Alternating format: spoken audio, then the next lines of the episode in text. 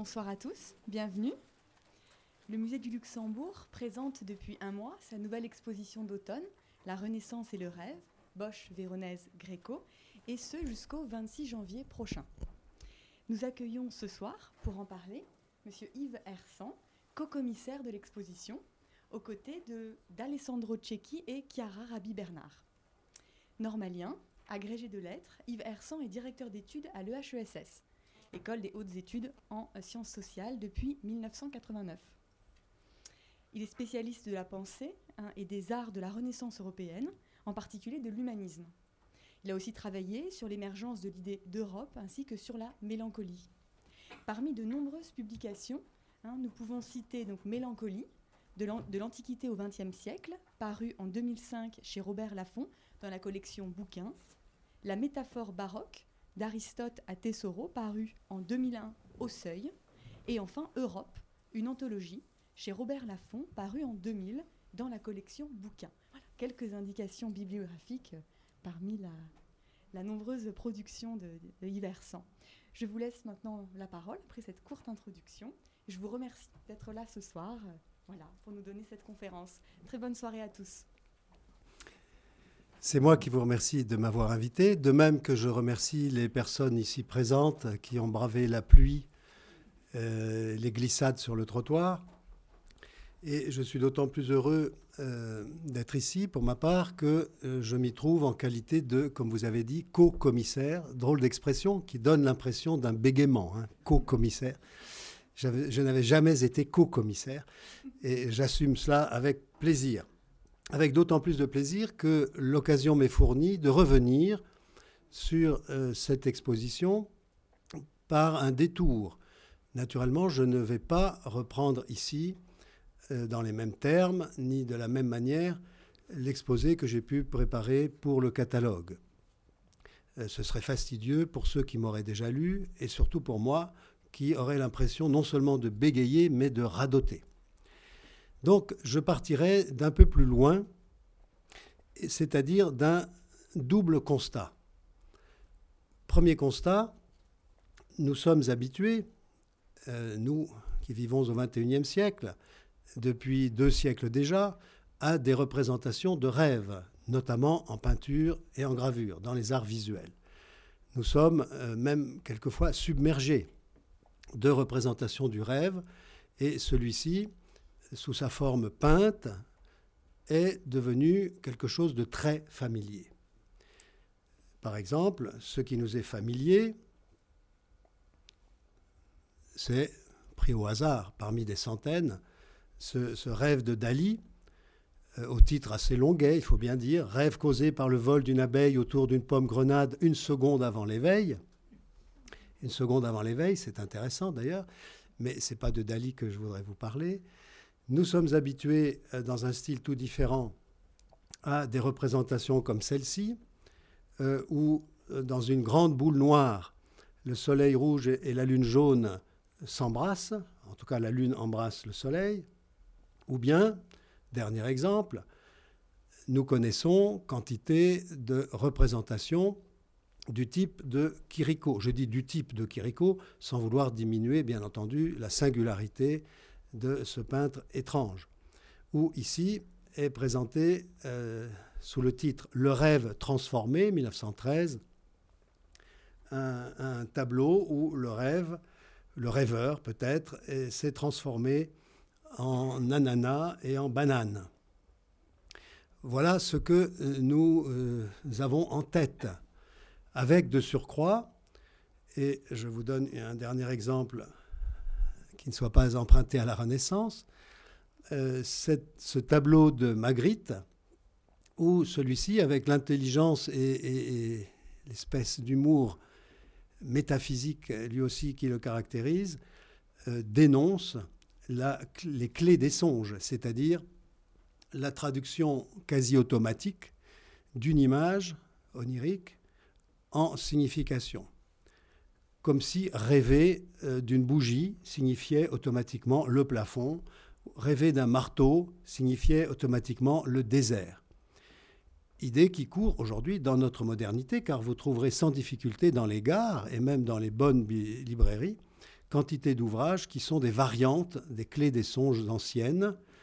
L'auteur le plus connu est le, comment dire, le fondateur de ce genre de clés des songes étant Artémidore, qui du reste était connu à la Renaissance et qui avait lancé cette habitude d'interpréter de manière quasi mécanique euh, les, rêves. Si je rêve d'un personnage en robe rouge, cela signifiera que j'atteindrai euh, les honneurs, que je deviendrai cardinal, par exemple. C'est là ce que dénonce euh, puissamment et humoristiquement en même temps Magritte.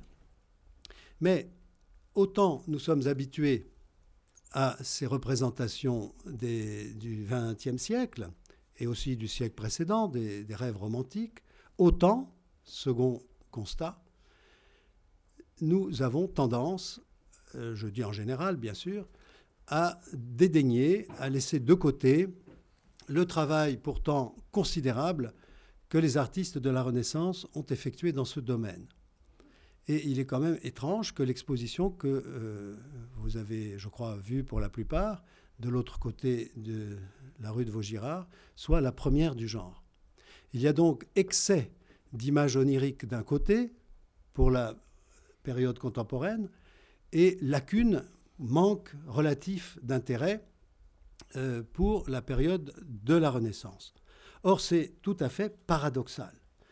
Et c'est ce que je voudrais souligner aussi fortement que possible ce soir devant vous. C'est paradoxal parce que la Renaissance est à l'origine de ces diverses techniques de représentation du rêve, mais dans une perspective tout autre que la nôtre. Il n'est pas question d'inconscient à la Renaissance. Il n'est pas question évidemment de méthode paranoïaque critique, comme dans le tableau de Dali que je vous ai euh, montré. Il n'est pas question du rêve comme irrationnel.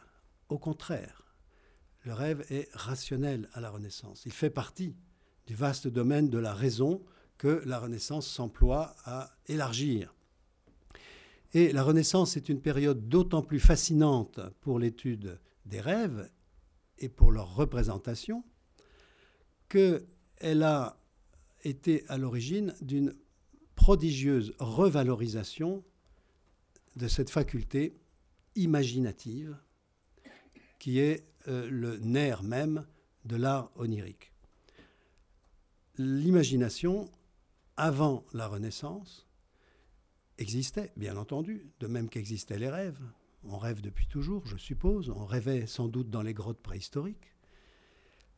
Mais l'imagination comme telle a été très longtemps tenue en méfiance surtout en raison euh, de l'impact du christianisme.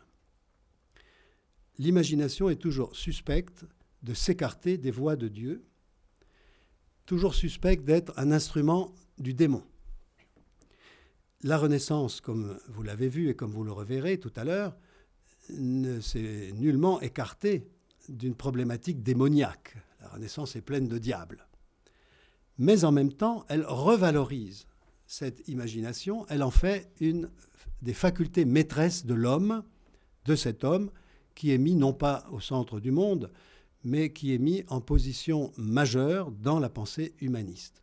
Impossible de penser l'homme sans sa faculté imaginative. Et avec l'imagination, avec l'attention portée au pouvoir de l'imagination, bien entendu, se pose la question du rêve, conçu comme un cas particulier et particulièrement intéressant de production de cette fantasia, comme il disait à l'époque. La fantasia, ce n'est pas la fantaisie d'aujourd'hui, c'est euh, la cousine germaine de l'imagination. Et pour cette raison même, pour cet euh, extraordinaire développement de l'imagination à la Renaissance, vous voyez apparaître chez les auteurs de l'époque des mots qui auparavant étaient relativement rares, comme figura, figure, figure de l'imagination, comme ingenium, il faut le dire en latin, puisque c'est le mot, euh, c'est la langue qui était utilisée à l'époque, principalement. L'ingenium, ce n'est pas exactement le génie, c'est le talent inné.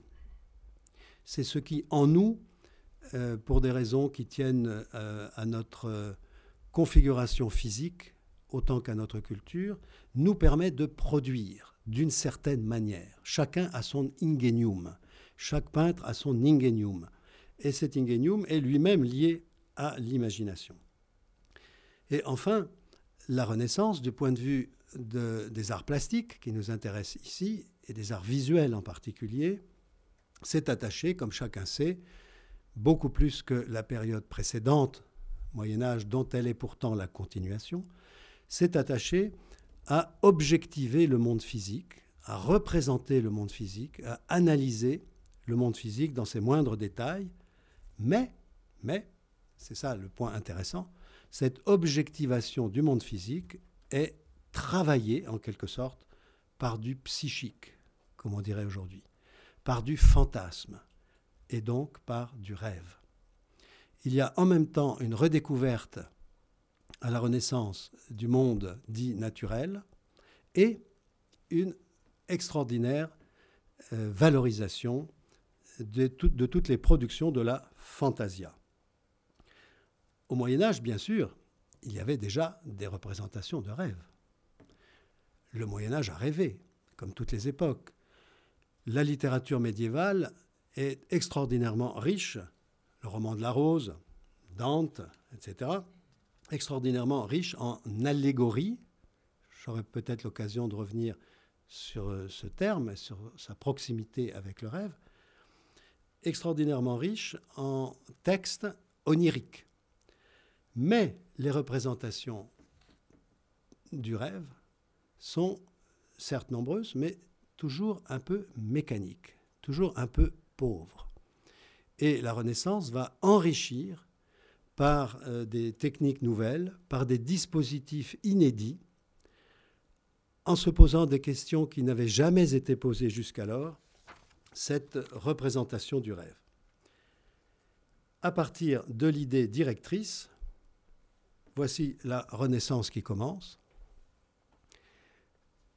cette idée directrice que formulera à la fin du XVe siècle Marcille Ficin, philosophe, médecin, prêtre, dans sa théologie platonicienne, idée selon laquelle, je le cite, plus l'action extérieure se relâche, plus l'activité intérieure augmente. Ce point est capital.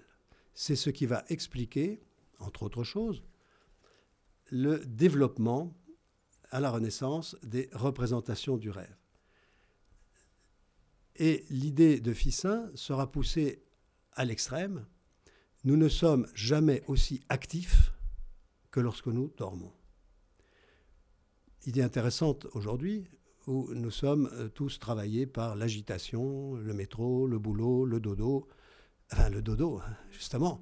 Euh, le dodo n'est pas pensé à la Renaissance comme une période de pur repos, il l'est bien sûr, euh, comme une période neutre, stérile, mais au contraire, comme une période de suractivité.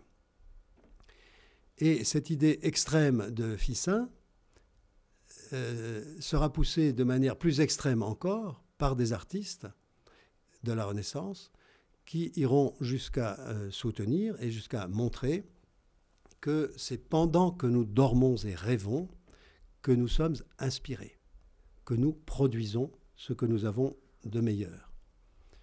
Autrement dit, et c'est ça un des paradoxes de la Renaissance, période riche en paradoxes, coïncidence des opposés, vous savez, c'est une tradition de la Renaissance.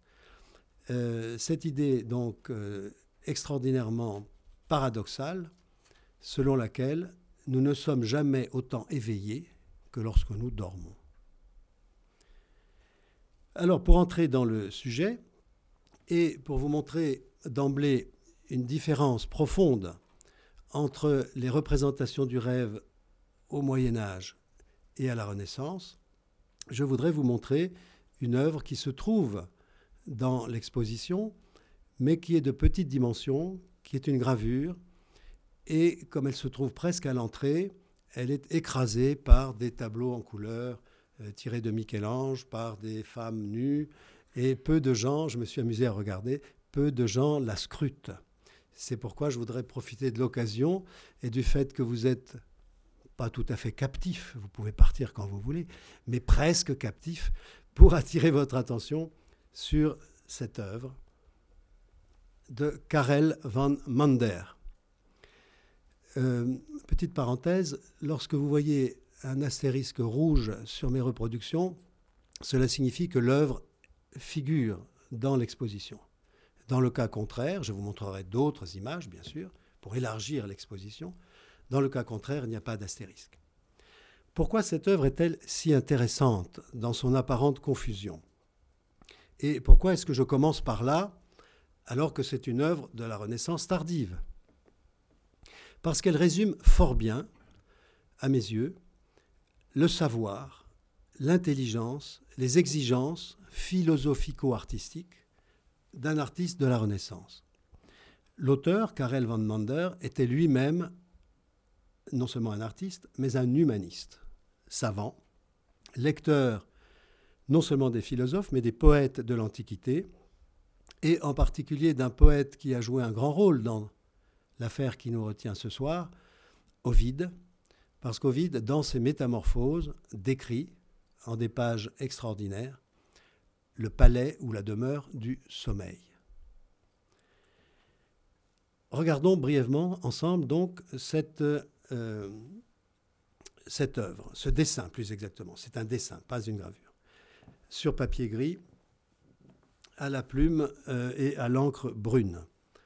Comme vous le voyez, il s'agit d'une représentation très riche, surabondante, euh, au premier abord assez confuse, ou en tout cas complexe, mais à mesure qu'on entre dans cette œuvre, si on a le temps de s'y plonger, on est saisi d'abord par les courbes adoucies euh, qui envahissent l'espace du dessin et qui nous plongent dans un univers déjà de rêve.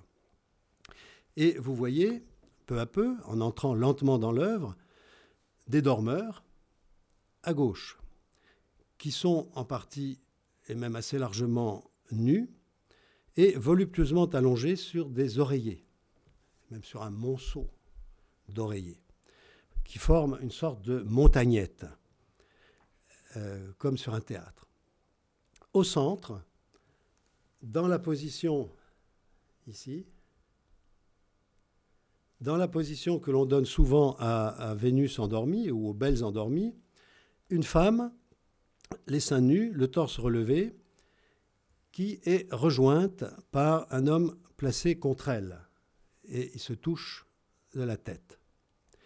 À côté de ce couple, vous voyez un homme, celui-ci,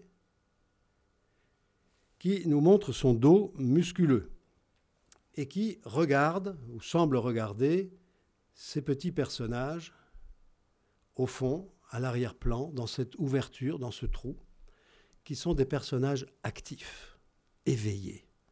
Nous avons dans le trou du fond, si j'ose ainsi m'exprimer, des personnages éveillés qui joue un rôle mineur, et tout le reste, tout le reste, tout ce qui entoure, toute cette masse, aussi bien en dessous qu'au-dessus, appartient au monde du rêve. Cet homme éveillé a la fonction d'établir un pont, une passerelle entre les deux espaces, entre l'espace du, rêve et l'espace de la vie quotidienne, de la vie active, des personnages debout. Le, couché ou le semi-couché s'oppose au debout. On voit donc euh, déjà d'entrée de jeu cette opposition-articulation entre onirique et réel. On voit l'association de l'amour et du sommeil, de la nudité du sommeil, de l'érotisme et du sommeil, qui s'incarnent dans des personnages qui se trouve en état de vacances de l'âme, euh, expression que je commenterai brièvement tout à l'heure. Et c'est une expression de Marcille Fissin. Dans le coin inférieur droit, nous voyons euh, ici, peut-être faut-il que vous ayez de bons yeux, Hypnos, le dieu grec du sommeil, le hypnos qui a donné son nom à hypnotique. qui dort sur un énorme oreiller et qui tient dans la main droite, là il faut vraiment de bons yeux, trois petites plantes. Est-ce que vous arrivez à voir? Là, ce, que j'entoure là, ce sont des pavots, toujours liés, des pavots fanés d'ailleurs. Et toujours, si vous avez des yeux de marin, vous voyez une chouette. Pavot, chouette, oreiller, etc. C'est Hypnos. Il a un fils, euh, Hypnos, toujours d'après Ovide, que euh, le dessinateur suit ici assez, assez bien. Un fils qui s'appelle Phantasos. Phantasos, Fantasia, imagination. Oui, tout cela appartient à la même constellation. Ce Phantasos est à l'entrée de la caverne et sa tête se change en plante. C'est ce que nous raconte Ovide. Phantasos règne sur les métamorphoses d'hommes ou d'humains en végétaux. Et une vapeur euh, se, dégage de la tête d'Hypnos, formant un épais nuage ici, vous voyez la, grande vapeur là, qui s'élève. Et sur ce nuage repose un autre personnage capital, peut-être plus capital que tous les autres, Morphée. Hypnos, Phantasos, Morphée. Pourquoi est-il plus capital, Morphée, que voici? Parce qu'il est désigné par Ovide, que je cite, comme le grand artificier et simulateur de figures. Morphée règne sur les formes. Et du reste, morphée, en grec, veut dire forme. Vous imaginez bien que pour un artiste, Morphée est quelqu'un de précieux, d'intrigant. Euh, c'est le saint patron, si je puis dire, euh, puisqu'il s'agit de mythologie grecque, c'est le saint patron des artistes, Morphée, en tant que grand artificier et simulateur de figures et de formes.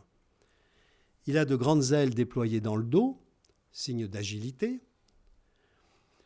et il tient dans la main droite, autre allusion d'humaniste, de savant, il tient deux cornes. Là, c'est une allusion à Homère et à Virgile, la corne d'ivoire et la corne de corne. La, corne d'abondance, dont l'une est en ivoire et elle laisse sortir les songes trompeurs, et l'autre corne est translucide et est censé contenir les rêves vrais, les rêves qui disent vrai.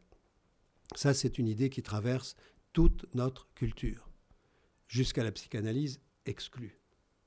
Hein, puisque la psychanalyse, évidemment, a bouleversé tout cela, mais pas tant que ça, car Freud était lui-même un grand savant. Et ces rêves qui visitent le dormeur, alors là nous sommes dans la partie supérieure, la plus intéressante, au niveau de Morphée, les rêves qui visitent les dormeurs permettent les fantaisies, les métamorphoses. Et ils deviennent, je fais encore appel à l'acuité de votre regard, euh, ces rêves sont associés très explicitement à l'art de peindre. Car si vous regardez bien, dans cette partie supérieure se trouvent des putti, en voici un qui tient une palette. Vous voyez la palette là? Et qui est en train de peindre un lion. Vous en voyez un autre ici qui fait des bulles. Je vous prie de garder en mémoire ces bulles parce que nous allons les retrouver. Faire des bulles, peindre, euh, c'est l'un des privilèges de l'activité onirique. Ils font aussi apparaître, ces poutis, une tour, font surgir des créatures chimériques. Il y en a qui tendent une toile un peu plus loin. Là, ils font une tour. Et euh, l'idée directrice, évidemment, est que le rêve est étroitement lié à la peinture si étroitement lié à la peinture que le rêve se fait peinture. Et cela, ce sera une des grandes découvertes, ou en tout cas inventions, de la Renaissance, l'étroitesse du rapport entre rêve et activité artistique. Le rêve est une métaphore, devient une métaphore de l'activité artistique elle-même. Voilà ce qui va, je crois, gouverner une grande partie de la pratique des artistes à la Renaissance. Il me faut euh, aussi, avant d'aller plus loin, vous rappeler que pour un renaissant, comme du reste pour un homme du Moyen Âge, le rêve ne donne pas accès à l'inconscient, mais à l'au-delà, à des forces extérieures à l'homme. Exemple, euh, ici il s'agit d'un ange gardien, mais l'ange gardien est assimilé par beaucoup au rêve. Vous le voyez représenté euh, dans cette œuvre de Jacopo de Barbari euh, comme un éphèbe ailé qui caresse gentiment la tête, d'ailleurs énorme et moustachue, euh, du personnage. C'est une charmante représentation de l'ange gardien qui vient vous protéger, vous caresser le front, siège de l'imagination, pendant que vous dormez. Autre exemple, et là il s'agit explicitement d'un rêve euh, de Vasari, qui est présenté à l'exposition, comme l'indique l'astérisque, où vous trouvez au centre une chimère, une chimère ailée, derrière laquelle se trouvent des vases précieux et des sacs qui sont peut-être pleins d'or, comme le suggère le reste de l'œuvre, et qui surtout souffle, euh, avec un soufflet précisément, de l'air dans la bouche d'un jeune homme, c'est la bouche, pas le nez, hein, dans la bouche d'un euh, jeune endormi, lequel est appuyé sur un sphinx et sur un vase renversé d'où s'écoulent des monnaies d'or. Derrière, vous voyez deux masques, comme dans une œuvre célèbre de Michel-Ange, que vous avez vu d'entrée. C'est une des premières choses qu'on voit en entrant dans l'exposition. Michel-Ange est derrière tout ça. Et derrière encore, vous voyez un groupe de sept putti endormis et sept représentations de hiéroglyphes tels qu'on les concevait à l'époque. Les hiéroglyphes de la Renaissance ne sont pas comme les hiéroglyphes de Champollion. Hein. Ce sont des représentations imaginaires. Voilà, tout ça, c'est des hiéroglyphes. Une tête de sanglier, une main qui tient une bourse, un château renversé, une pyramide portée par une tortue. Petite chose que vous voyez là, c'est une tortue. Et tout à fait à gauche, une lampe, qui peuvent être interprétées et qui ont été interprétées comme des représentations des péchés capitaux. Hein, la lampe euh, pouvant très bien désigner la colère, la tortue la paresse, le serpent l'envie, le château renversé l'orgueil. Ce sont des interprétations analogiques euh, tout à fait caractéristiques de la Renaissance. Cette petite forme phallique représenterait à elle seule gentiment la luxure. Et c'est pas méchant, hein on en verra de pire. Et euh, cette main qui tend une bourse, bien sûr, l'avarice. L'idée que je voulais souligner ici, en vous montrant cette œuvre, est que le rêve est en quelque sorte insufflé, le soufflet est une image forte, insufflé de l'extérieur, comme dans une gravure de Durer, du reste que je ne vous présenterai pas, parce qu'elle m'a trop obsédé, j'en peux plus, le songe du docteur qui est à l'exposition. Euh, la représentation d'un personnage qui souffle de l'air dans euh, la bouche ou euh, le front d'un autre est une des représentations les plus caractéristiques de, la Renaissance. Et puis, il y a aussi, avant qu'on entre dans le détail des techniques et des pratiques, il y a aussi cette idée directrice elle aussi à la Renaissance, que j'emprunte à une gravure d'Antoine ou Anton Vierix, vision imaginaire, qui me fournit l'occasion de vous signaler que la différence entre rêve et vision est assez ténue. Hein, il y, a du rêve, il y a du rêve dans la vision, de la vision dans le rêve. Que voyons-nous ici dans cette œuvre modeste mais intéressante, qui n'est pas à l'exposition Nous voyons un moine carmélite qui regarde et voit justement des merveilles, comme dit le texte en dessous, il voit des merveilles dépeintes en l'imagination. Autrement dit, Vierix peint une peinture. Quelque chose se peint dans l'imagination et l'artiste peint ce qui s'est peint dans l'imagination du moine, lequel contemple intérieurement la Vierge à l'enfant qui est encadrée. Hein, c'est déjà une œuvre d'art. Elle est encadrée. Ce qu'il voit, c'est une peinture. Et ce que représente l'artiste, c'est cette représentation même. Et ce cadre est redoublé en quelque sorte par les nuées célestes. Il y a aussi probablement un jeu de mots et d'images en même temps, texte et images ensemble, avec le mot fenêtre, car la Vierge était appelée, je ne sais pas si cette pratique perdure, fenestra celi, la fenêtre du ciel. Ce que le moine voit, c'est la fenêtre du ciel. Et cette euh, gravure me fournit l'occasion, qui est explicitée par l'un des auteurs du catalogue du reste, euh, de rappeler une idée très courante à l'époque, et déjà au Moyen Âge, puisqu'elle remonte à Augustin, Saint Augustin, selon laquelle il y a trois sortes de visions. Nous, les humains, pouvons voir de trois manières différentes. Il y a la vision corporelle, celle que nous exerçons en ce moment. Vous me voyez, je vous vois, c'est-à-dire la vision commune que nous avons des choses et des êtres en leur présence. Il y a aussi la vision imaginaire, c'est celle-là qui intéresse les artistes. La vision imaginaire, c'est-à-dire celle qui nous permet de voir les choses en leur absence.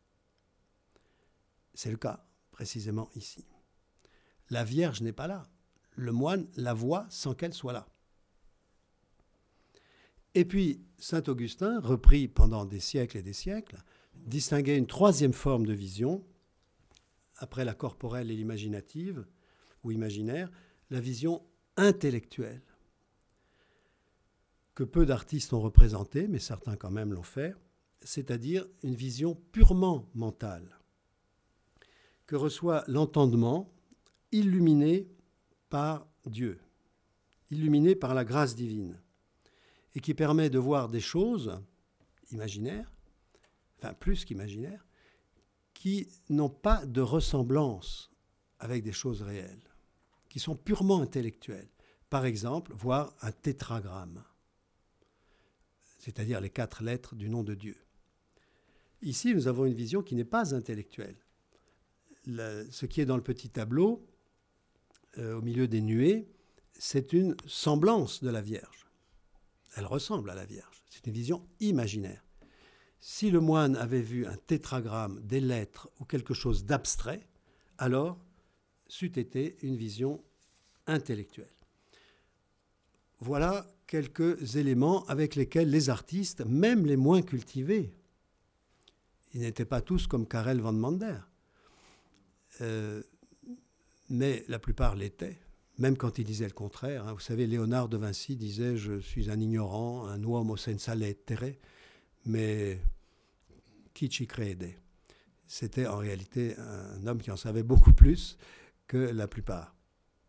Donc voilà une partie de ce qu'on pourrait appeler l'outillage intellectuel, conceptuel, avec lequel les artistes de la Renaissance ont tenté de peindre les rêves, en se souvenant aussi euh, dans certains cas, d'auteurs que je vous épargne, les auteurs anciens, évidemment, Aristote, sans lequel rien ne peut se faire, Platon, sans lequel rien ne peut se faire non plus, euh, quelques médecins, Hippocrate, et un auteur plus tardif, Macrobe, un joli nom, euh, qui a catégorisé les rêves, il en distinguait six sortes.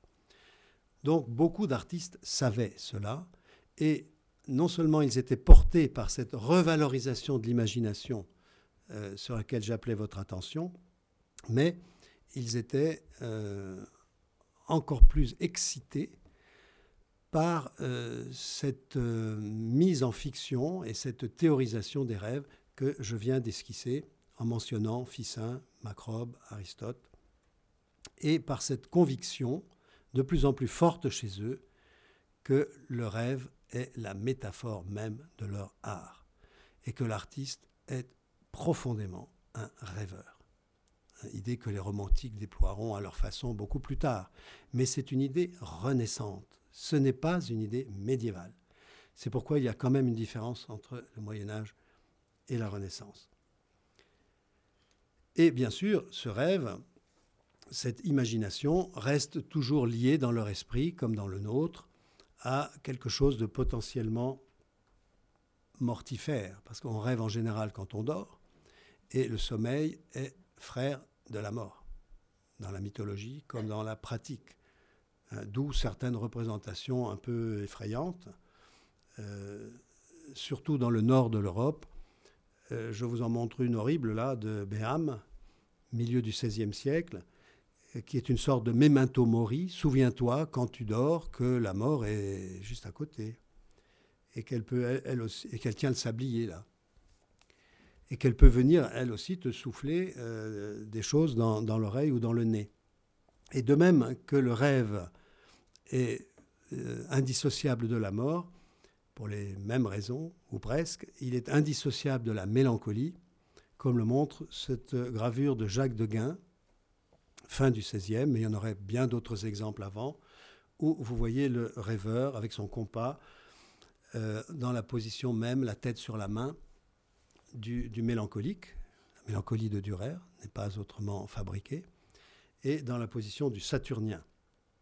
Il y a tout un courant macabre Hein, euh, on ne peut pas travailler sur le rêve comme l'ont fait les artistes sans euh, se souvenir à tout instant ou presque de la dimension mortifère qu'il comporte.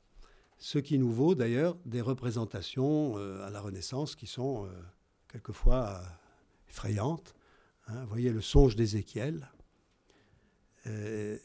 allusion à un passage de la Bible où Ézéchiel entend euh, Dieu lui demander de prophétiser qu'il voit apparaître des squelettes, quantité de squelettes, et comme le dit le texte là-haut en latin, à ces squelettes, moi, Dieu, je donnerai des nerfs, je mettrai de la chair autour et je les ferai vivre. Donc le message est encourageant, hein, c'est un message de vie, mais la représentation est quand même assez euh, macabre, c'est le moins qu'on puisse dire.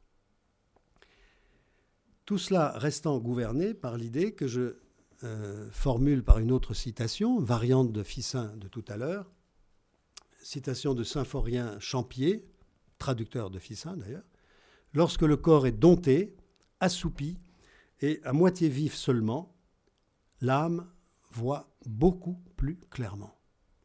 Nous avons plus de jugement, plus de raison, plus de perspicacité quand nous dormons. Du reste, euh, c'est une découverte théorisée philosophiquement à la Renaissance, mais qui pour nous n'est pas vraiment surprenante. Combien de nos enfants euh, qui n'arrivent pas à faire un devoir de mathématiques vont se coucher et résolvent le problème pendant qu'ils dorment et sont bien contents au matin d'avoir trouvé la solution? Je parle de nos enfants, mais ça vaut pour nous. Donc c'est vraiment la ligne directrice. Quand on dort, on voit mieux on juge mieux. Et une preuve immédiate, ou en tout cas un exemple immédiat, le fameux jugement de Paris. Vous savez, au cours duquel le berger Paris, berger euh, un peu plus que berger, est censé choisir la plus belle des trois déesses, dont les noms apparaissent, je ne sais pas si vous pouvez les voir, euh, ils sont inscrits au-dessus euh, des, des trois femmes nues il doit donner la pomme, la pomme de discorde, et officiellement, il la donnera à Vénus. Dans d'autres versions, il la donnera à Junon. Et ça, c'est peut-être d'ailleurs une autre version. Et pendant qu'il dort, c'est pendant qu'il dort que son jugement va s'exercer. Et peut-être que c'est justement parce qu'il juge sans les voir par la vision corporelle, mais par la vision imaginative, qu'il va donner la pomme non pas à Vénus, ce qui va déclencher des guerres épouvantables, mais à Junon. Tout cela sous la surveillance de ce personnage ici, qui, assez bizarrement, est Mercure, le dieu Mercure. Mais Mercure habillé euh, d'une manière euh, inhabituelle pour nous, ce n'est pas le Hermès que nous voyons au musée du Louvre. L'idée importante, en somme, est, à mes yeux, que le jugement, et nous sommes dans un cas de jugement particulièrement exemplaire, le jugement de Paris, qui n'est pas seulement un jugement esthétique, hein, qui, va, avoir des conséquences capitales, ce jugement est plus fondé si le juge dort. Alors, peut-être qu'on ne devrait pas aller jusqu'à faire dormir toutes les cours de justice, mais imaginairement, euh, c'est bien l'idée qui commande la Renaissance et qui, en tout cas, fascine les artistes au point qu'ils vont euh, chercher leur inspiration pendant le sommeil.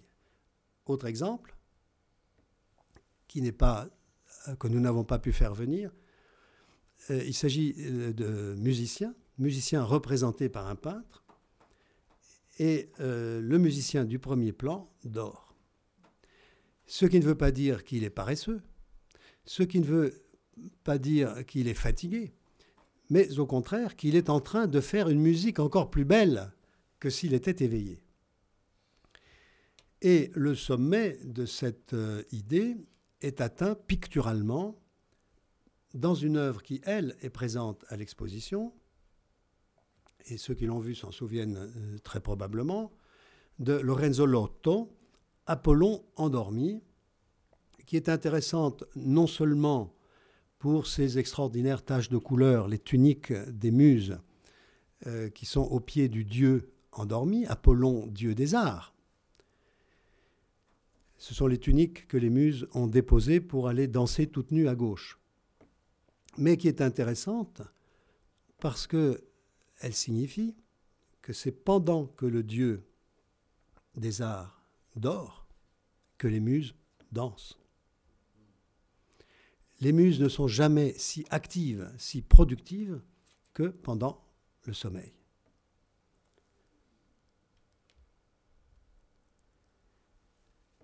Autrement dit, Michel-Ange n'avait pas tort lorsqu'il écrivait cette formule paradoxale, un peu agressive, un peu hautaine, la foule, c'est-à-dire nous, tient à nommer nuit ce soleil qui résiste à son entendement.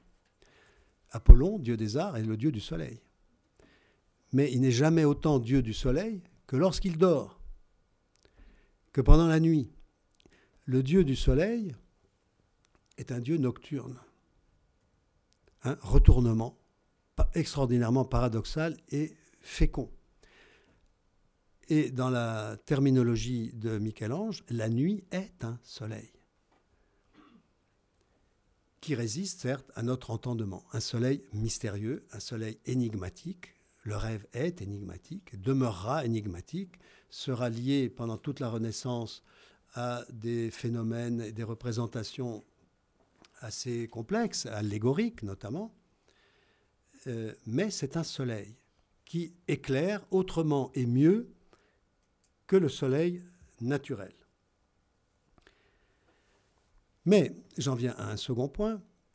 Étant donné cette revalorisation de l'imagination, de la fantasia, qui excite d'autant plus les peintres et les, graveurs, hein, je les mets dans le même sac ici, euh, qu'ils voient dans le rêve la métaphore de l'art, cette euh, pratique, comment l'effectuer? Comment peindre le rêve?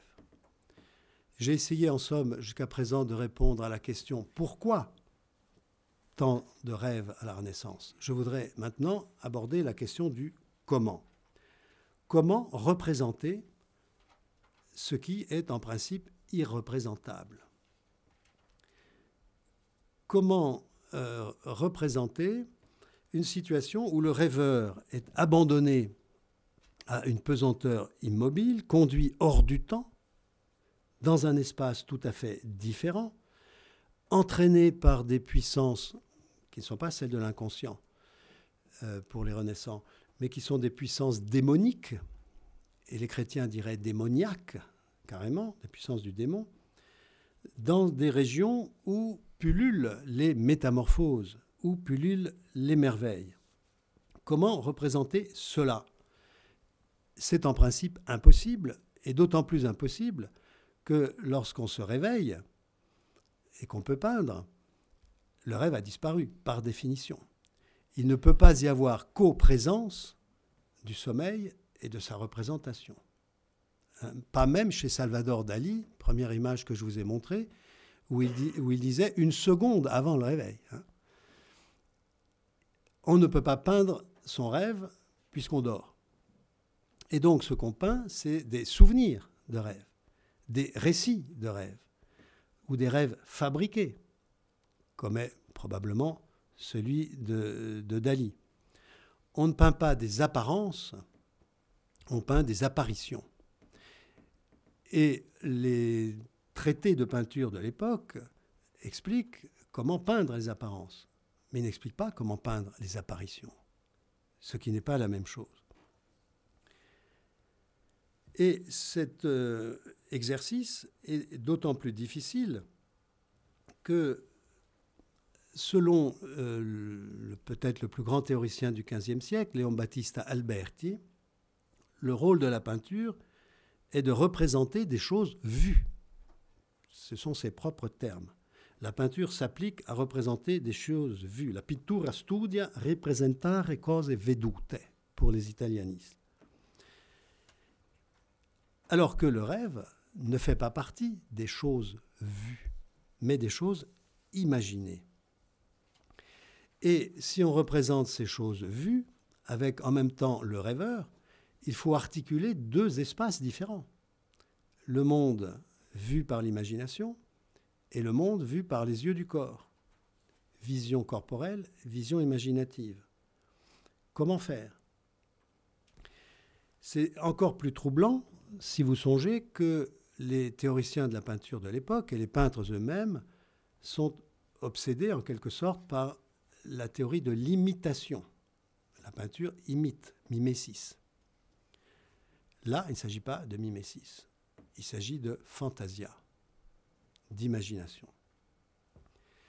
Et les plus cultivés, les plus savants de l'époque se souviennent d'une formule extraordinaire d'un auteur ancien, même si c'est l'Antiquité tardive, Philostrate, que je cite, car c'est une formule qui a bouleversé euh, les peintres et d'ailleurs aussi les écrivains je cite, la reproduction, la mimésis, réalise ce qu'elle a vu, mais la fantasia réalise même ce qu'elle n'a pas vu. Traduction pour un peintre, élargissement extraordinaire du domaine de l'art. Déjà, la Renaissance a élargi le domaine du vu, mais avec la fantasia, elle décuple les possibilités de représentation. Mais encore une fois, comment faire? Au début, la technique la plus simple a été celle de la simple juxtaposition des espaces, montrer côte à côte, dans un même espace homogène, le dormeur et son rêve. Exemple médiéval, XIVe siècle en France, on n'est pas encore à la Renaissance. En Italie, oui, en France, non. Euh, le rêve de Nabucodonosor. Nabucodonosor, dans la Bible, vous savez que la Bible est pleine de rêves, hein, qui, vont qui, va fournir un, un, vivier de représentations prodigieux. Nabucodonosor, c'est raconté dans le livre de Daniel, voit apparaître une statue en rêve d'une splendeur extraordinaire, dit le texte, et dont l'aspect est terrifiant. C'est une statue composite, une tête d'or, avec un peu d'imagination et en pensant que l'œuvre a vieilli, vous pouvez imaginer que la tête ici est effectivement d'or. le ventre et les cuisses de bronze, les jambes de fer, les pieds en partie en fer, en partie en céramique. Voilà le texte biblique. Et, nous dit toujours ce texte, une pierre se détache, frappe la statue sur ses pieds de fer et de céramique, les pulvérise, et à partir de là, la statue s'écroule. Interprétation, euh, faite par Daniel lui-même d'ailleurs, de, son propre, euh, de son propre récit. Ce rêve annonce au roi la fin de son royaume et des royaumes successifs qui seront broyés les uns après les autres et qui laisseront place au seul vrai royaume, le royaume de Dieu. En tout cas, vous avez là une représentation, on dirait presque naïve, qui va perdurer et qui dure jusqu'à nos jours. Vous allez voir, je vais vous donner un exemple, de représentations simples. Euh, on les met côte à côte et il faut connaître l'histoire pour savoir que l'un est un personnage rêvé et pas l'autre. Autre exemple, dans une enluminure des triomphes de Pétrarque, euh, vous voyez le dormeur et euh, au-dessus de lui, mais dans un même espace, à peine séparé par une barrière, le rêve. Ou bien, tableau euh, qui est tout à fait charmant d'ailleurs, je trouve, qui est à l'exposition, on dirait presque une miniature, de Pellegrino di Mariani Rossini, cette fois, il s'agit du rêve de Pharaon, autre épisode biblique. Vous savez que Pharaon rêve euh, de sept vaches euh, maigres et de sept vaches grasses, d'une part, et aussi de sept épis grêles et de sept épis gras. Et il faudra Joseph pour interpréter ces songes. Là, vous avez la représentation de Pharaon endormi. Euh, c'est assez charmant hein, de dormir dans cette espèce de, de palais ouvert en pleine campagne avec euh, au bord du Nil, ce que vous voyez là, c'est le Nil. Il ne faut pas rêver, si je puis dire. Et les, les petites vaches et les grosses vaches. Même espace. Cette technique durera très longtemps. Voici un exemple, je saute les siècles. Le rêve de Lancelot, fin 19e siècle, de Burne Jones, et Burne Jones connaissait très bien la peinture de la Renaissance, où vous voyez côte à côte Lancelot endormi et la figure dont il rêve. Exemple plus récent, emprunté à une artiste qui fait l'objet en ce moment même d'une exposition à Paris, Frida Kahlo. Que fait-elle? La même chose. Elle a beau placer ce lit à baldaquin dans les nuages, nuages que nous allons retrouver tout à l'heure, elle ne distingue pas spatialement la dormeuse et l'objet du rêve, qui d'ailleurs est un de ses squelettes. Vous voyez quand même qu'il y a une tradition, hein, un fil qui court. Dans l'exposition du Luxembourg, vous avez euh, quantité d'exemples de, cette, procédure assez simple, que j'appelle assez simple, de juxtaposition ici, chez Francesco d'Antonio, le songe de Saint Jérôme. Le saint dort sans être gêné d'ailleurs par son auréole. Hein. Euh, euh, il dort tranquillement, observé par euh, deux amis. Et à droite, vous avez son rêve, le rêve au cours duquel il est fouetté, puisque Dieu lui a envoyé un, un, rêve. Et en rêve, il a été fouetté parce qu'il était trop cicéronien. Et Dieu voulait lui signifier par là, arrête de lire Cicéron, lis la Bible. Hein, arrête de t'intéresser aux païens. Donc vous voyez, l'œuvre est très nettement compartimentée, à gauche le réel, à droite l'onirique. Mais il y a quand même une séparation qui est plus ou moins forte selon, selon les œuvres. En voici une intéressante aussi, qui se trouve de même à l'exposition de Michele di Matteo Lambertini, cette fois, c'est la Vierge Marie qui rêve et qui a un rêve d'un extraordinaire intérêt théologique au demeurant, puisque elle rêve à la fois de la chute et du salut. Vous voyez Adam et Ève, mais vous voyez surtout, entre Adam et Ève d'une part et la Vierge d'autre part, l'arbre du bien et du mal, celui-là même où a été cueillie la pomme qui a entraîné tous les malheurs que nous savons et dont nous sommes encore tributaires, mais c'est sur ce même arbre qu'est crucifié Jésus. Hein, idée théologique selon laquelle l'arbre euh, de la chute est fait du même bois que l'arbre de la rédemption. Ça, c'est une idée prodigieuse. Mais ce n'est pas ça que je veux commenter, c'est le dispositif qui est ici euh, encore de juxtaposition. À la Renaissance, les choses se sont un peu, euh, la, vraie Renaissance, complexifiées, raffinées. Si vous comparez à gauche euh, le songe d'Innocent III de Giotto, 1295, et à droite, 160 ans plus tard, le même sujet, songe d'Innocent III, traité par euh, Benozzo Gozzoli. À gauche, vous avez juxtaposition pure et simple. Il s'agit d'un rêve au cours duquel Innocent III voit un pauvre moine, qui n'est autre que François d'Assise, euh, empêcher la chute de l'église, la basilique du Latran. Donc à gauche, juxtaposition sur un même plan, mais à droite, vous voyez que la perspective est intervenue, qu'il y a une profondeur. C'est cette partie-là qui est intéressante. Hein. Cette fois, Innocent III est au fond et le rêve au premier plan. Il y a un espace creusé. Le rêve occupe le premier plan, le rêveur est au fond. Ils ne sont pas mis à plat. Ils sont juxtaposés, si vous voulez, mais dans la profondeur et non pas dans l'espace plan. Lequel espace plan continue quand même euh, d'exister? Tenez un exemple de Sodoma que je vous montre parce qu'il n'est pas et ne peut pas être à l'exposition puisque c'est une fresque. Euh, Saint Benoît apparaît dans les rêves de deux moines. Et c'est un peu comme dans le cas de Pharaon tout à l'heure.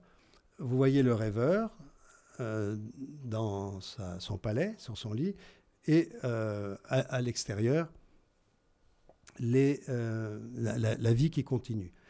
Mais je vous montre cet exemple aussi parce que il montre qu'un rêve peut apparaître à deux personnes en même temps. C'est-à-dire que deux rêveurs peuvent faire le même rêve. Ce qui est un fantasme des amoureux. Ah, moi j'ai rêvé de toi. ah non, si l'autre dit j'ai rêvé de toi, c'est pas pareil. Euh, j'ai rêvé de ceci, l'autre dit ah mais c'est extraordinaire, j'ai rêvé exactement la même chose. Ça n'est pas vrai. Ça n'arrive jamais. Sauf chez Sodoma. Et puis surtout, vous avez euh, exemple extrême de ce raffinement qui peut s'appliquer même à la technique que j'appelais imprudemment simple de la juxtaposition. Carpaccio, le rêve de Sainte Ursule, qui est à Venise, qui n'a pas pu évidemment être transporté euh, à l'exposition. Nous montrons seulement un tout petit dessin, il faut une loupe pour le voir, où euh, la sainte euh, dort sous son lit à baldaquin et elle reçoit un rêve sous la forme d'un ange à droite qui vient lui annoncer une mauvaise nouvelle d'ailleurs, à savoir qu'elle mourra avec toutes ses compagnes. Mais ici, le raffinement consiste à utiliser la lumière. Il n'y a pas seulement juxtaposition. La lumière fait que les deux espaces, celui de l'ange, celui de la dormeuse, sont en réalité subtilement différents. Cette lumière extraordinaire qui part de derrière l'ange, qui vient de Dieu, en fait, et qui s'ouvre en triangle d'abord au pied de l'ange, et qui va brillamment éclairer le mur du fond, est beaucoup plus forte que la petite lumière qui vient des fenêtres ouvertes de l'aube. Car nous sommes à l'aube, moment où apparaissent les songes vrais. Donc là, vous avez simplicité plus raffinement. Mais les plus grands ont eu recours à cette technique que je dis de juxtaposition. Le jeune Raphaël, vous verrez dans un instant que Raphaël, en grandissant, a inventé des dispositifs beaucoup, beaucoup plus subtils. Mais ici, vous avez un chevalier endormi qui euh, rêve de, deux figures. L'une, à gauche, représente la sagesse, l'ordre, le savoir, la vie, euh, un peu la vie militaire, puisqu'elle tient une épée et un livre. Et euh, derrière elle, un paysage assez tourmenté, montagneux. Et d'autre part, en face, une jeune femme habillée de manière beaucoup plus attrayante et sexy, qui euh, lui tend des fleurs. Et derrière elle, un paysage doux, vallonné, etc. Choix, autrement dit, choix en rêve entre la vie difficile, la vie de commissaire d'exposition par exemple, et la vie facile euh, de qui euh, cède au charme de cette charmante jeune femme. Donc voilà un premier style qui a été employé euh, surabondamment avec les raffinements que j'ai essayé de suggérer jusqu'à une époque, comme vous l'avez vu, très contemporaine, Frida Kahlo et d'autres. Mais il y a d'autres méthodes sur lesquelles je vais passer un peu plus vite. On peut recourir à des intercesseurs, non pas simplement juxtaposer, mais recourir à des intermédiaires, c'est-à-dire surtout des anges, un peu comme dans l'œuvre précédente de Carpaccio, et là, il faut faire une mention, hélas trop rapide, d'une des plus belles représentations de rêve à la Renaissance, dont vous n'avez qu'un détail, l'œuvre se poursuit vers le bas, de Piero della Francesca, Le songe de Constantin, euh, qui n'est pas transportable, c'est une fresque. Et c'est pourquoi euh, j'en dis un mot. L'homme qui dort est Constantin, c'est-à-dire l'empereur romain, grand guerrier, qui le lendemain va affronter son rival Maxence, et vous voyez ici cette chose extraordinaire.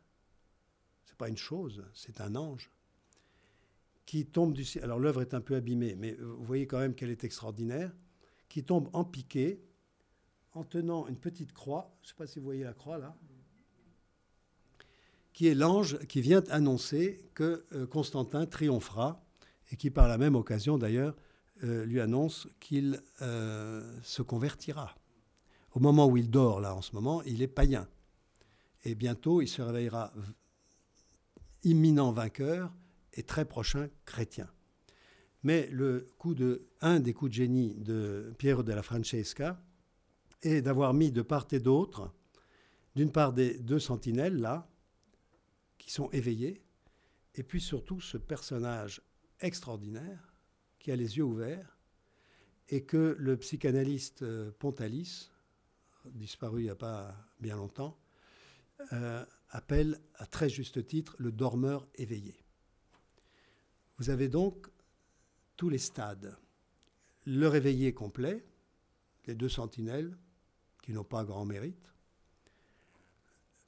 l'endormi, l'empereur, qui va être le triomphateur, et puis entre les deux, le dormeur éveillé. Et le dormeur éveillé, il est proprement fascinant.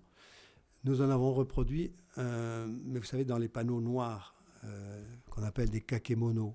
J'ai appris que ça s'appelait comme ça, des kakemonos.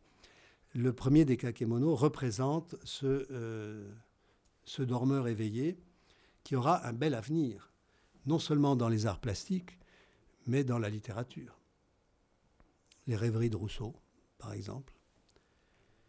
Donc Piero della Francesca, là, avec une extraordinaire économie de moyens et en jouant beaucoup, comme vous voyez, de la verticalité dont je n'ai pas parlé jusqu'à présent, représente euh, les diverses possibilités du, rêve.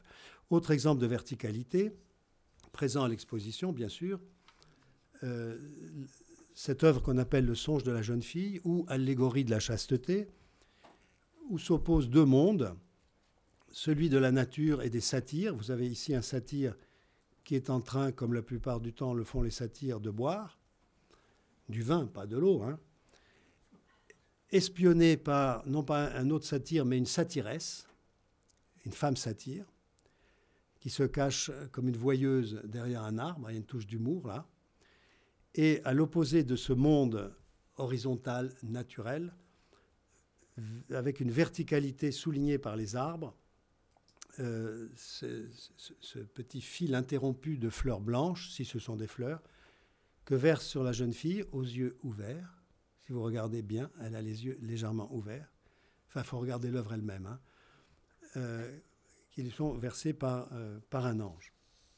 Œuvre énigmatique, car évidemment, les meilleurs artistes de la Renaissance ont compris la puissance d'énigme du rêve. Je vous donne un dernier exemple, ou un avant-dernier, de euh, dispositifs permettant la représentation du rêve à la Renaissance, c'est les nuages.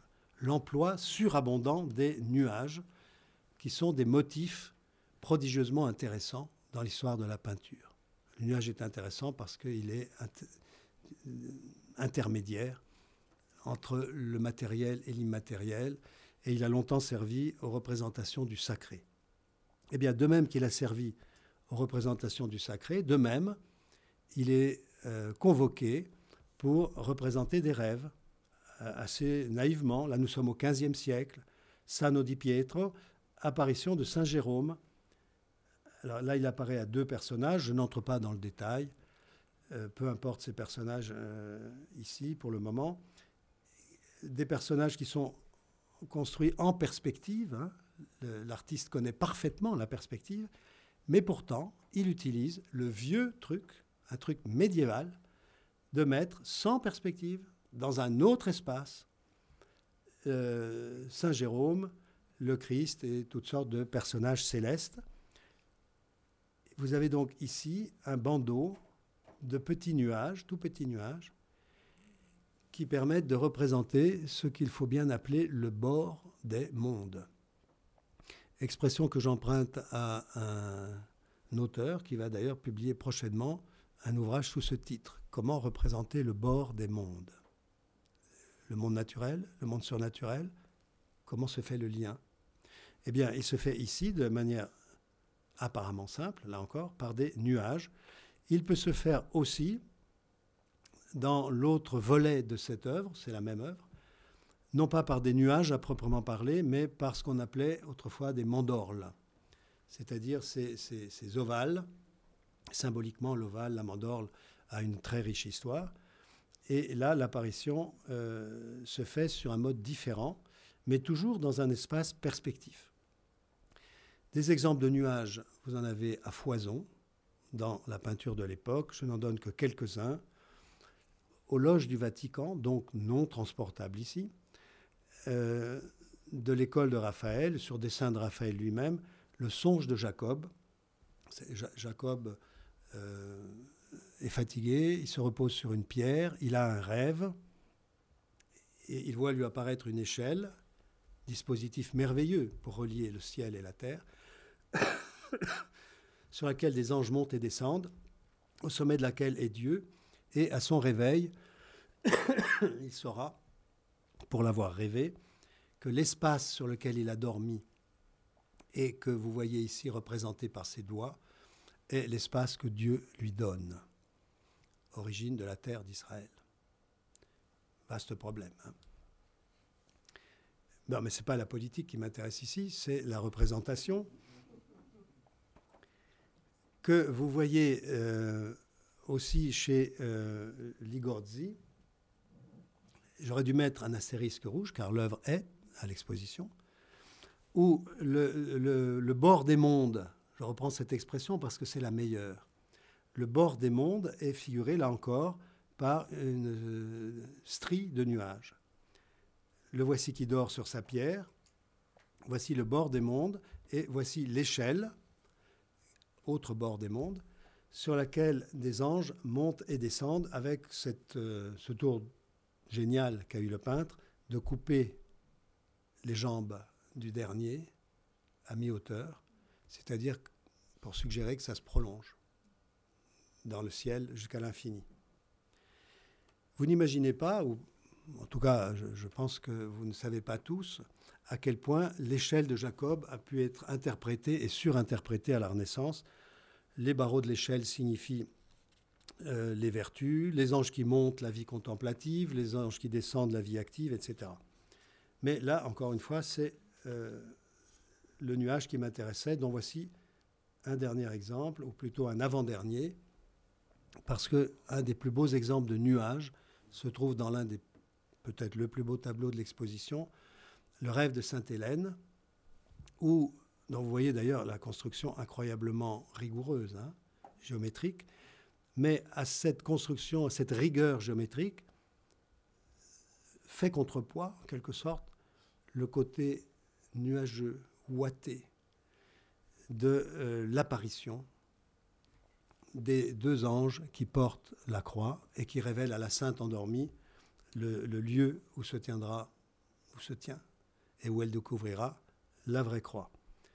Je n'ai pas le temps d'insister là-dessus, mais voyez combien le peintre a innové, tout en gardant le même schéma, par rapport à la gravure de Marc-Antonio Raimondi, euh, qui est déjà très belle. Marc-Antonio Raimondi est un grand artiste, mais euh, euh, Véronèse l'écrase. Et il l'écrase en partie grâce aux nuages. Il n'a pas toujours, d'ailleurs, Véronèse, eu recours aux nuages pour représenter cette scène, parce que dans une, une œuvre plus tardive, 1580, au Vatican, Sainte Hélène est représentée sans nuages, de, manière classique. Le puto lui apparaît tenant la vraie croix euh, à l'intérieur même d'une pièce.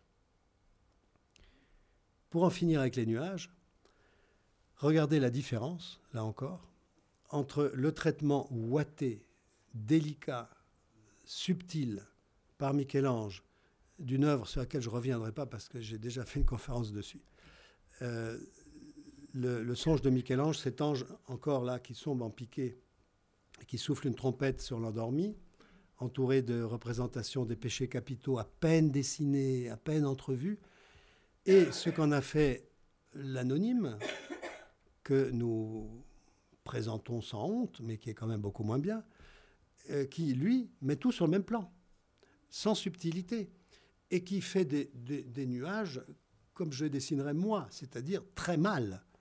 Hein, qui, fait des, stries, du, noir et blanc, et qui perd toute subtilité. Alors que le nuage a pour fonction justement d'être subtil et de nous introduire au monde du rêve. Alors le nuage a été tellement utilisé par la suite que c'est devenu presque un peu comique. Tenez là, vous avez une œuvre du 19e siècle d'Édouard de Taille, Le rêve, où vous voyez euh, les soldats endormis ou peut-être déjà morts euh, qui rêve de bataille dans un nuage, mais c'est un peu pesant. Hein. La technique peut-être la plus géniale dont je voulais vous parler, mais encore une fois brièvement parce que l'heure tourne, c'est une invention de Raphaël, qui consiste à mettre les rêves non pas en juxtaposition, non pas séparés en bord des mondes par euh, des nuages, mais dans des bulles. Voici l'invention de Raphaël. Il s'agit de Joseph interprétant euh, Pharaon, les rêves de Pharaon dont nous avons parlé. Pharaon est endormi et ses rêves, les épis et les vaches, sont dans des bulles qui flottent. Vous vous souvenez des bulles de Van Mander que je vous ai montré au début? Voilà euh, l'exemple chez Raphaël, l'exemple extrême antérieur à Van Mander de cet usage des bulles. Les voici en plus grand. Les voici chez un autre artiste, Federico Zuccari, Zuccari, je n'ai jamais su comment on prononçait. C'est une histoire curieuse. Euh, l'artiste Federico raconte l'histoire de son frère, Taddeo, artiste lui aussi, qui est allé à Rome. Et euh, dans le passage que vous voyez, dans l'œuvre que vous voyez, il s'est endormi, il rêve de ce qu'il a vu à Rome dans une bulle. Et ce qu'il voit dans une bulle, c'est les monuments de Rome, les pierres de Rome qui l'ont fasciné. Il est en route pour rentrer chez lui et il a en tête les merveilles de Rome qu'il a vues et il en rêve dans une bulle. Et au réveil, car c'est toujours lui là, c'est le même personnage, hein, au réveil, il trouve des cailloux, il croit que c'est les pierres de Rome, il les met dans un sac et prisonnier de son rêve, il les emporte comme un colporteur en étant persuadé qu'il transporte sur son dos les merveilles de Rome. Belle histoire. Ces bulles, d'ailleurs, elles auront une descendance. Dernier hommage à Magritte. On peut aussi, mais là je vais vraiment filer comme le vent, euh, représenter le rêve sous forme de grotesque. Je fais ici une allusion au songe drôlatique de Pantagruel, mais surtout au grotesque proprement dite, c'est-à-dire ces œuvres qui ont été découvertes à la Renaissance dans la maison dorée de Néron et qui défient elles aussi la représentation. Ce n'est pas de la mimésis, ce sont des œuvres de la fantasia. Et vous voyez ce personnage endormi, du ventre duquel surgit un arbre avec toutes sortes de, grotesques. Il y en a un exemple d'ailleurs. Passons très rapidement, parce que c'est une partie connue, aux cauchemars, qui viennent, selon les médecins de l'époque, des euh, vapeurs mélancoliques, selon les médecins, et selon les théologiens, du diable, qui souffle euh, des choses épouvantables. Exemple de cauchemar, de rêve mauvais, euh, Giulio Romano, Écube, c'est-à-dire le personnage grec qui s'endort et qui rêve qu'elle va donner naissance à un enfant et que cela entraînera des destructions épouvantables. Eh bien, l'artiste a représenté euh, cette femme endormie surmontée d'un démon. Et là, nous avons l'amorce d'une représentation des cauchemars et des incubes, c'est leur mot exact, qui sera évidemment reprise sous d'autres formes dans euh, l'un des cauchemars les plus connus de l'histoire de la peinture, le cauchemar de Fuseli. Mais à la Renaissance, euh, on associe, puisque c'est même à la Renaissance qu'apparaît cette affaire, l'incube, c'est-à-dire littéralement celui qui est couché sur, on l'associe au cauchemar et à la sorcellerie. Je fais une brève allusion au fait que toute la période dont nous parlons a été traversée par la chasse aux sorcières et qu'une des grandes questions de l'époque était de savoir si les sorcières se déplaçaient réellement sur leur balai pour aller euh, au sabbat ou si elles rêvaient. Selon les médecins, elles rêvaient. Selon les inquisiteurs, elles rêvaient pas. Résultat, les médecins les soignaient et les inquisiteurs les brûlaient. L'enjeu était quand même de taille.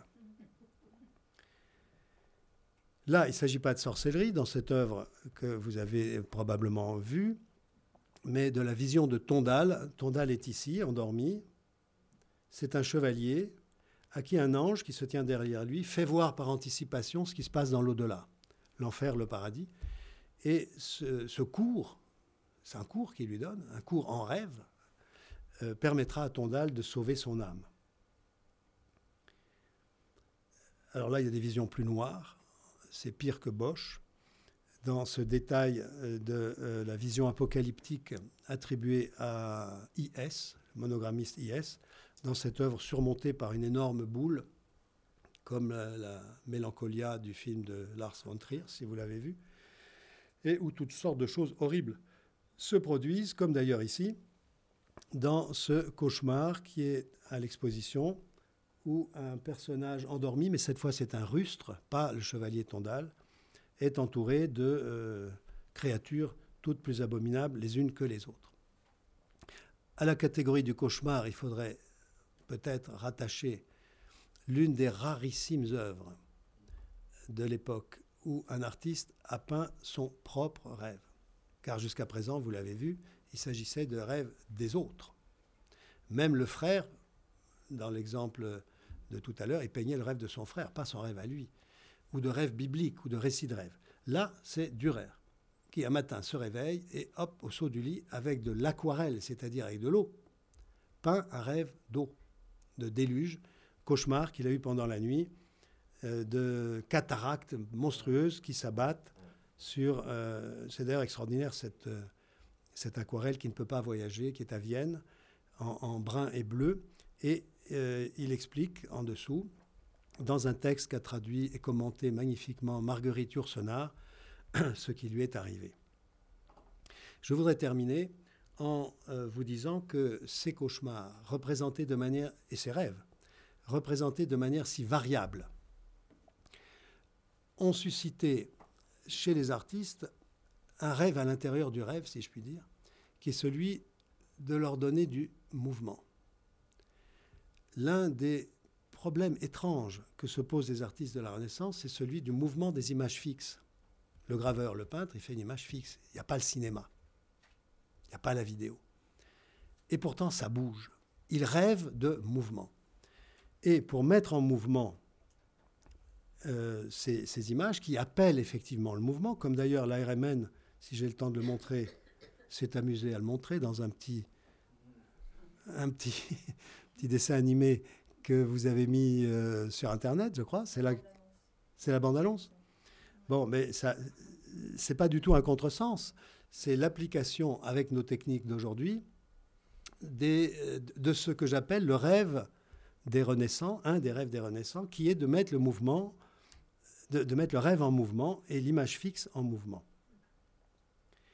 Alors, je, passe parce qu'on est pressé et je vous donne, euh, pour clore, euh, quelques exemples rapides de cette tentative de mise en mouvement.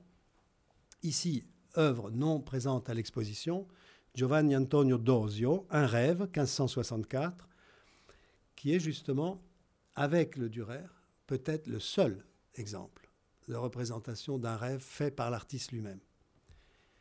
Giovanni, c'est l'artiste, il a mis les noms gentiment, a rêvé qu'il sortait, c'est lui là, et vous voyez Gio, Gio c'est Giovanni.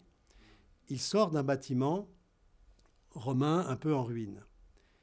Et accompagné de Raphaël, rien que ça, hein, le grand Raphaël, qui est nommé ici, là, il a écrit Raphaël, tous les deux, dans ce rêve, ont la vision de monstrueux serpents. Il s'enfuit. Un troisième camarade qui s'appelle lui aussi Giovanni. Vous voyez, les noms sont là encore. Raphaël. Raphaël est le plus peureux parce que c'est lui qui est parti le premier. Et là, vous avez deux Giovanni qui s'enfuient et qui voient un autre serpent encore qui est sorti d'un trou. Et là, le petit texte dit c'est de ce trou qu'est sorti le serpent. Donc il y a une tentative euh, non cinématographique, évidemment, de mise en mouvement, puisque vous avez dans un même petit espace trois euh, phases, en quelque sorte, du rêve. Ou bien dans les visions de Bosch, vous avez les quatre panneaux que, que vous avez pu admirer. Et on pourrait aussi citer, mais je ne le ferai pas, je ferai juste une allusion, on pourrait aussi citer une œuvre de Botticelli qui raconte une histoire épouvantable, l'histoire d'un chevalier qui n'est pas aimé de sa dulcinée, qui va euh, gémir dans les bois et qui là rencontre, c'est une vision plus qu'un rêve, rencontre un autre cavalier qui poursuit de, son épée et de sa haine une femme nue mordu ici par un chien, et qui va l'ouvrir, va la découper, arracher son cœur, ses poumons, et donner au chien. C'est une histoire épouvantable, qui a, d'ailleurs été à l'origine d'un très beau livre de, de Georges Didier Huberman. Et ce cavalier, celui qui massacre la fille, est un mort vivant, comme la femme. Ils sont tous les deux des créatures infernales. Et le cavalier explique, je ne suis pas un, féroce, un sadique, mais euh, j'ai reçu instruction de tuer éternellement cette femme qui s'est cruellement jouée de moi. Et alors le, héros, celui-là, a une idée, si je puis dire. C'est raconté par Boccace dans Les Camérons. Il fait un banquet avec la famille de sa de la femme qui, lui résiste. Et pendant le banquet, la chasse infernale se reproduit. On revoit le cavalier qui court et qui va une fois de plus euh, égorger et trucider cette malheureuse. Alors la fille, là, la voilà, elle comprend. Elle dit, mon Dieu, évitons ça, épousons-le. Et, et ça finit bien. Et ça finit bien. Euh, comme je vais finir moi-même, euh, d'une part, en vous signalant, parce que je crois que Montaigne résume tout, et je vais lui laisser le dernier mot, que tout, ce parcours conduit à l'idée que la partie diurne et la partie nocturne, la partie dite réelle et la partie onirique de notre vie s'interpénètrent. De même qu'il y a du sommeil dans le rêve, euh, pardon, du rêve dans la vie réelle, il y a de la raison active et éveillée dans euh, ce que nous appelons le sommeil et la nuit.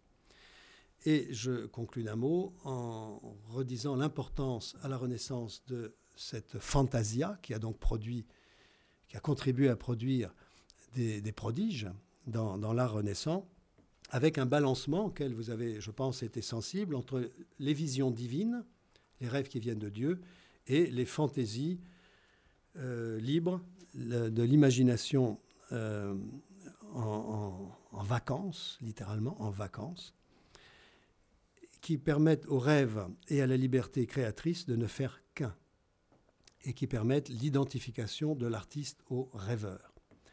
Et la, Renaissance a été le laboratoire de cette idée qui mènera loin, qui mènera jusqu'à nos jours. Je vous remercie.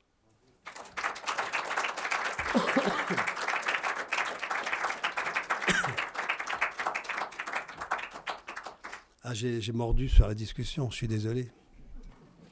Et du coup, vous ne me poserez pas de méchantes questions.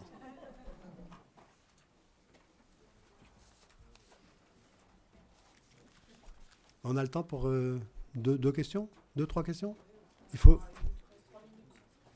Il est moins 5 Ah, vous avancez un peu. Vous avez commencé avec deux minutes d'avance tout à l'heure. Est-ce que vous avez des, questions euh, pas trop féroces?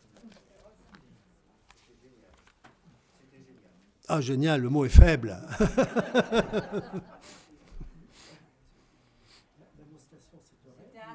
Pardon.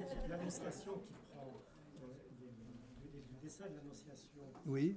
Est-ce que c'est un rêve Celui qui est à l'exposition, vous voulez dire D'une façon générale. Ah, est-ce que. alors il y en a, ah oui, c'est une très bonne question. Il y, en a qui sont de toute évidence traités sur le mode onirique. Mais théologiquement, non. Euh, la plupart du temps, l'ange apparaît réellement. Elle est en train de coudre ou de lire, le plus souvent elle est en train de lire, et hop, l'ange apparaît. Ça, c'est du vrai. Mais euh, vers la fin de la Renaissance, il y a des annonciations qui, qui sont un, peu nuageuses, un peu oniriques, un peu troubles, et où on voit... Pardon? Oui, bien sûr, il y, a de ça. Euh, mais ça, c'est une idée hétérodoxe. Hein. Si vous soutenez à un évêque que la Vierge a pris ses désirs pour des réalités, vous allez finir au bûcher. Hein.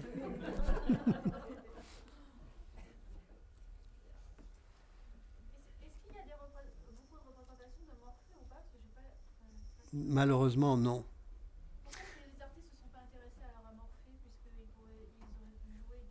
Il y en a, il y en a quelques-unes, il y en a quelques-unes, mais euh, c'est très difficile de, comment dire, de, de mettre Morphée en mouvement. Euh, les, textes écrits, les, textes de fiction, oui, bien sûr, mettent Morphée en mouvement. Mais Morphée, tout seul, euh, n'est pas très. Euh, comment dire ne, se prête pas facilement à une représentation picturale. Il faut toute une mise en scène, comme celle de Karel van Mander, avec son père, Hypnose, toute une contextualisation. Mais comment représenter Morphée tout seul? Comment représenter ce qui fait l'essence même de l'art du peintre Mais votre question touche au cœur du problème. Si un artiste de la Renaissance avait pu représenter magnifiquement Morphée, il aurait mis le doigt sur le moteur même de la peinture renaissante. On peut rêver à une représentation de Morphée. D'ailleurs, il s'agit de rêver après tout. Hein. Tous, ces rêves sont faits pour que nous rêvions nous-mêmes. Mais je vous remercie de votre question. je vais chercher des, des morphées, mais dans mon souvenir, il n'y en a presque pas. C'est surtout des gravures. J'ai une dernière question. Est-ce que vous envisagez de faire une, exposition sur les inventions de la, Renaissance, justement, uniquement sur les thèmes? Ben, Parce que euh, vous avez parlé des inventions de Raphaël, des inventions de Michel-Ange, des inventions. Voilà, à, la, à, la, Renaissance, apparemment, il y a pas mal d'inventions. Ah oui. Qui sont créées, donc ça serait un joli thème. Euh, oui, mais ça couvrirait toute la Renaissance parce que c'est une période tellement inventive dans tous les domaines, et pas seulement dans la peinture, que, regardez l'exposition de sculpture qui a lieu en ce moment même, euh, qu'il faudrait rassembler toutes les œuvres de la Renaissance pratiquement, sans, sans oublier les ouvrages. Et sans oublier un ouvrage que j'aurais pu citer ce soir, Le Songe de Polyphile, hein, qui est un des plus beaux livres de la Renaissance, un mélange extraordinaire de textes et d'images, et qui se passe entièrement en rêve. Donc euh, il faudrait réunir tous les musées du monde qui ont des œuvres de la Renaissance pour réaliser. Et je ne crois pas que la euh, réunion des musées nationaux est un budget suffisant. Mais je le regrette. Merci encore.